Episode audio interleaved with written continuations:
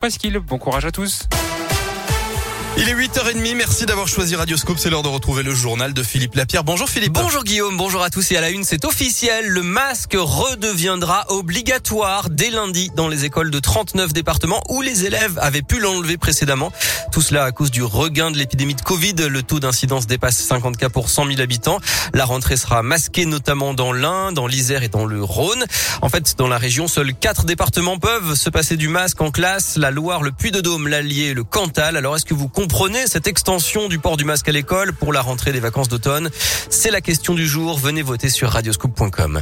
On ne peut plus continuer comme ça. C'est le cri d'alerte des salariés de l'établissement français du sang. Ils sont en grève cette semaine à l'appel de plusieurs syndicats.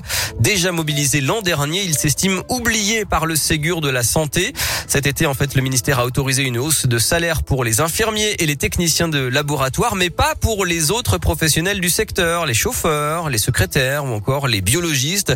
C'est inacceptable pour Annick Vanzal, déléguée régionale force ouvrière à l'EFS, qui dénonce aussi, au passage, la dégradation des conditions de travail. Non seulement ces personnels-là sont écartés de toute revalorisation salariale, mais surtout, aujourd'hui, avec un manque de personnel évident, on a des conditions de travail qui sont extrêmement dégradées, avec des changements de planning de dernière minute. On a des annulations de collecte systématiques parce que pas de médecin, pas d'infirmière pour prélever. Et là, euh, on a quand même des appels aux dons qui ont été faits parce que nos stocks de sang sont bas. Donc on ne garde pas du personnel, on a du personnel qui s'en va et qui s'en va après 20, 30 années d'ancienneté à l'EFS. Et ça, c'est dramatique. Donc il y a quand même une incompréhension face à cette attitude du gouvernement de ne pas écouter ce cri d'alarme des salariés de l'EFS. Et d'après les syndicats, il manque aujourd'hui 300 postes à l'établissement français du sang. Et puis l'Assemblée nationale a rétabli cette nuit le projet de loi de vigilance sanitaire qui permet de recourir au pass jusqu'au 31 juillet 2022. Opération de communication ou vraie opération de lutte contre l'insécurité. En tout cas, 110 policiers se sont mobilisés hier après-midi dans le quartier de la Guillotière à Lyon pour une opération de lutte contre les trafics de drogue et de vente à la sauvette de cigarettes. Bilan 116 contrôles et 20 personnes interpellées autour de la place Gabriel Péry. Les suites de l'affaire Céline Descroix à Saint-Étienne dans la Loire. Cette femme de 38 ans, enceinte de 6 mois, avait succombé à un malaise cardiaque en 2018 malgré ses appels répétés au SAMU. La justice vient de prononcer un non-lieu pour l'hôpital et le médecin régulateur considéré comme non responsable. La famille a 10 jours pour faire appel.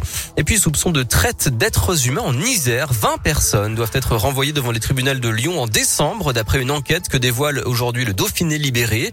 Ce réseau exploitait des clandestins vietnamiens après leur avoir procuré de faux titres de séjour.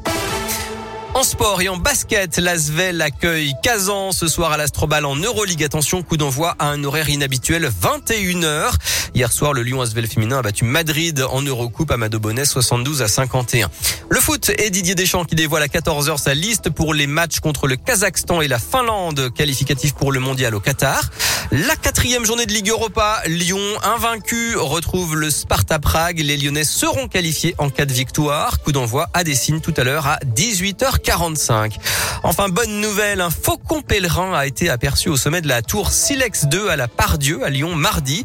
Un petit air de vie sauvage en plein centre-ville et un nichoir en fait installé au 26e étage à 105 mètres de haut. Le mâle encore jeune est ensuite reparti hier matin. Vous pouvez voir quelques images sur radioscoop.com.